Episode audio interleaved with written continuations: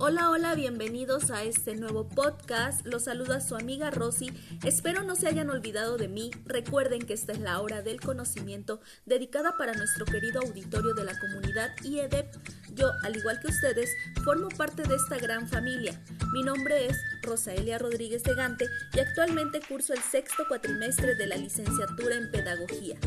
A continuación les daré una explicación sobre el tema titulado Perfil del educador en la primera infancia, de la materia Desarrollo Social en la primera infancia, que está a cargo de la profesora Talia Luna Jiménez. Este tema nos suena a, así es, a educación inicial, pero para poder abundar más en el tema les hablaré sobre educación y atención cualificada, organización y función de los centros encargados de la prestación de servicios, este tema va de la mano con el papel de la educación inicial en el desarrollo social, experiencias ricas y positivas durante la primera infancia, desarrollo integral de las necesidades sociales, información, detección de dificultades y diagnóstico de las mismas. Una vez mencionados los temas a abordar, comenzamos y es que la formación de los profesionales de la educación de la primera infancia constituye una tarea de primer orden que expresa la concepción pedagógica que se tiene acerca del proceso enseñanza-aprendizaje y se concreta en la concepción de las condiciones específicas del proceso docente educativo. Por ello es natural que en una edad de tan especial significación para el desarrollo del ser humano y en el que los niños son tan vulnerables y sensibles a los agentes externos que inciden sobre ellos, las particularidades de la personalidad en las personas que forman y educan cobran una importancia fundamental. El niño de 0 a 6 años requiere de un adulto comprensivo y afectuoso capaz de identificarse con él, de proporcionarle de la manera más paciente y cuidadosa todo aquello que sea de integrar su educación y la posibilidad de alcanzar al máximo su desarrollo en las potencialidades.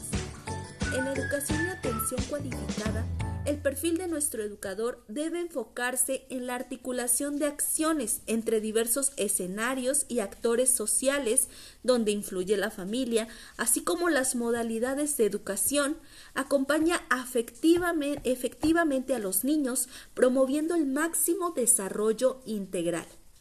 Debe contar con los siguientes aspectos. Formular el perfil desde la estructura de competencia, Tener en cuenta las tres áreas de competencia. Saber hacer con él, ser y con el ser con otros. Acompaña al niño desde el nacimiento hasta los cuatro años. Atender la, infancia con respeto.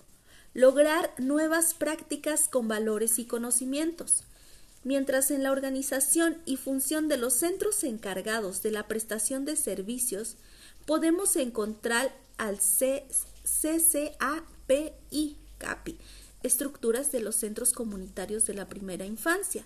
En sí son centros comunitarios de la primera infancia.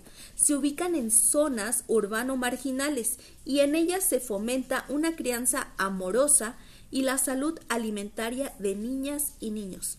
Sus objetivos generales son contribuir a enriquecer las prácticas de crianza para beneficiar el desarrollo integral. El objetivo específico es que brinda a las familias un espacio comunitario de acompañamiento para la crianza de aprendizaje, el trabajo con los tres órdenes de gobierno, donde influyen el agente educativo, la experiencia para crear un ambiente, el CAPI pretende ser un articulador de programas, instalaciones de CCAPI, equipamiento específico y recursos didácticos, contratación y capacitación de agentes, así como el pilotaje de dos años constante. Como ya hice mención al principio de este podcast y siguiendo en este orden, ahora nos toca el turno de, de hablar sobre el papel de la educación inicial en el desarrollo social, así como de experiencias ricas y positivas, Durante la primera infancia, las experiencias ricas y positivas pueden tener efectos beneficiosos en el desarrollo cerebral, ayudando a los niños en la adquisición del lenguaje, en el desarrollo de destrezas, de resolución de problemas, en la formación de relaciones saludables con los demás y en la adquisición de distintas capacidades que les serán de gran utilidad para la vida posterior. Pero no debemos olvidar que la infancia es un periodo único, preciso, crítico, psíquico, afectivo y cognitivo. Se aprende a convivir con el entorno. El juego es una actividad natural en ellos. Es de gran importancia alistarlos para su futuro escolar, lograr adaptarlos adecuadamente al sistema de vida. La educación inicial está diseñada para facilitar las redes de comunicación que vinculan al niño con su mundo, donde podemos identificar si los niños tienen un déficit en el desarrollo mediante la estimulación de un programa de educación, tomando en cuenta que adquieren y fomentan los valores con destrezas para la socialización, como el amor, socialización y organización. El desarrollo integral de las necesidades sociales e información, la detección de dificultades y diagnóstico de las mismas podemos decir que son el desorden o retraso causado en una o más en uno o más de los procesos del habla, del lenguaje, de la lectura, de la escritura, de la aritmética u otras áreas escolares. Las podemos detectar con las señales de alerta. También se debe poner atención mediante la observación directa del desempeño de cada alumno.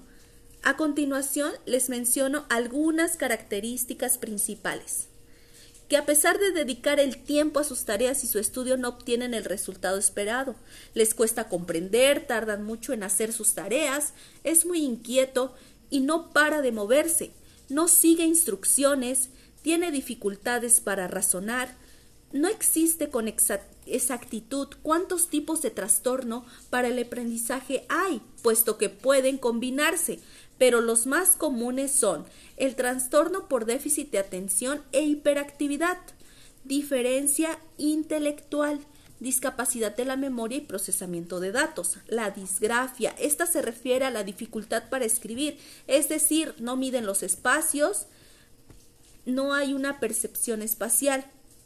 Dislexia, dificultad para aprender a escribir de modo correcto. Discalculia, es la falta de comprensión los consensos matemáticos básicos. En conclusión, acceder a una educación inicial fuera de casa genera nuevas experiencias en un nuevo ambiente por descubrir, en la que se realizan actividades que llegan a estimular el desarrollo con habilidades físicas, psicológicas y afectivas. Todo esto con el fin de despertar en ellos una conducta autónoma al realizar sus propias actividades sin la dependencia y la sobreprotección de sus padres. La educación inicial se basa en una relación de interactividad entre los niños pequeños y los padres, ya que en los niños se busca consolidar lo desconocido y en los padres proporcionar información actualizada que sea de beneficio para el sano crecimiento. Y bueno, por mi parte es todo. Me despido con esta frase. Nada enciende más la mente de un niño como jugar. Doctor Stuart Brown, les agradezco se hayan quedado hasta el final y los espero en nuestro siguiente podcast.